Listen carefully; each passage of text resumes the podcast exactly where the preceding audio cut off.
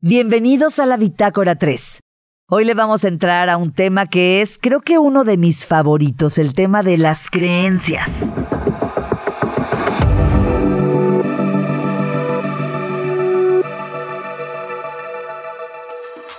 Hace más de 12 años presenté un libro de cuentos para niños que se llama Recreyendo. Desde que me adentré en este tema, realmente impactó mi vida impactó mi vida darme cuenta que el desarrollo de las personas, es decir, el desarrollo de nuestra vida, todos los ámbitos, el logro de nuestros objetivos, el alcance de nuestros sueños, siempre va a pasar por la mejora sí o sí de nuestros modelos mentales. Todos sabemos que nuestros genes determinan nuestras características físicas, ¿verdad? Nuestro color de piel, nuestro cabello, la forma de nuestro cuerpo. De la misma manera, nuestras creencias determinan nuestros comportamientos, nuestra profesión, en qué dedicamos nuestro tiempo libre, nuestros hábitos, nuestras elecciones, todo. Realmente nuestras creencias determinan todo. ¿Qué es una creencia? Una creencia es una verdad asumida, es decir, yo asumo que eso es verdad sí o sí. Y al decir sí o sí, entonces digo, es un certificado de validez de una idea. Lo firmo. O sea, yo creo que todos los hombres son iguales. Yo creo que es difícil conseguir dinero. Yo creo que las relaciones son complicadas. Yo creo que todas las mujeres son convenencieras. Yo creo que todos los jefes son autoritarios. En fin, yo le doy validez a una idea y se convierte en una creencia. Esta creencia se vuelve un paradigma inconsciente, está grabado dentro de mí y no lo cuestiono y entonces este paradigma se vuelve creador. Materializo eso que creo. ¿Por qué lo hago? Porque tengo un sentimiento de certeza, de que creo en eso y por lo tanto lo manifiesto.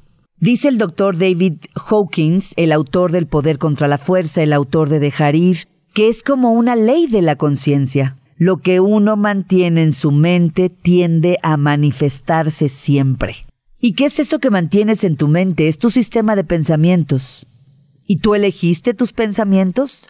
¿Tú elegiste qué creencias podían ser útiles para el desarrollo de tu vida? Seguramente no.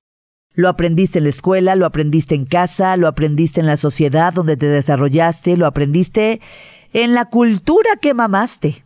No importa de dónde lo aprendí, importa que lo tengo, importa cómo me hace sentir e importa cómo me hace actuar. Si no cuestionamos nuestras creencias, se vuelven en verdaderos modelos mentales. Y un modelo mental no es una opinión, no es una idea simple. Un modelo mental es un acto que involucra la totalidad de mi cuerpo cognitivo, es decir, lo que pienso, mi cuerpo emocional, es decir, lo que siento, y evidentemente mi comportamiento, la materia, lo que creo.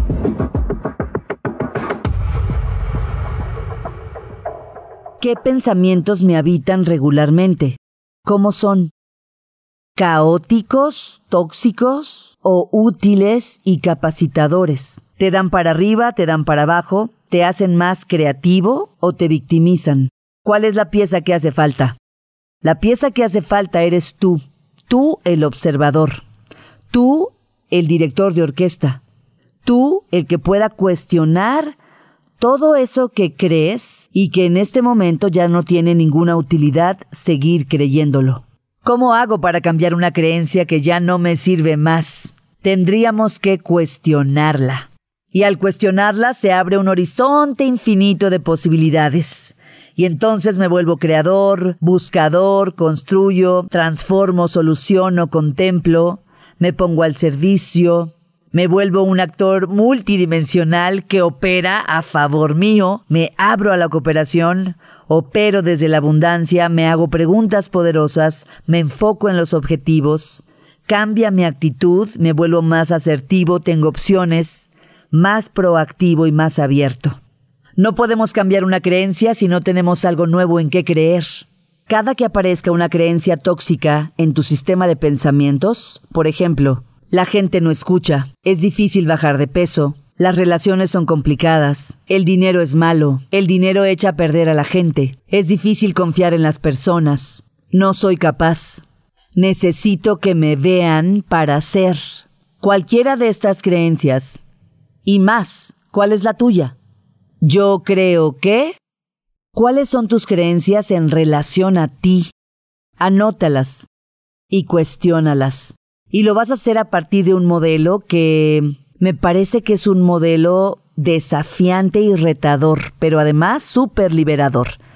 Es el modelo de cuestionamiento de Byron Katie, la autora del libro Amar lo que es. Tomemos una de estas creencias, por ejemplo la de no soy capaz, y vamos a poner en práctica las cuatro preguntas que nos regala Byron Katie. Ante esa creencia de no soy capaz, hagamos la primera pregunta. ¿Es verdad que no eres capaz? Ah, sí, es verdad que no soy capaz. Ok. ¿Tienes la absoluta y total certeza de que no eres capaz? Ah, bueno, pues no tengo la total y absoluta certeza, solo lo creo. muy bien. ¿Cómo te hace sentir que no eres capaz? No, bueno, pues fatal. Y la última pregunta con la que vamos a cerrar. ¿Quién serías tú si no tuvieras esa creencia? Sin la creencia de no soy capaz. Reflexiónalo, porque el camino de nuestra liberación implica cuestionar todas nuestras creencias limitantes.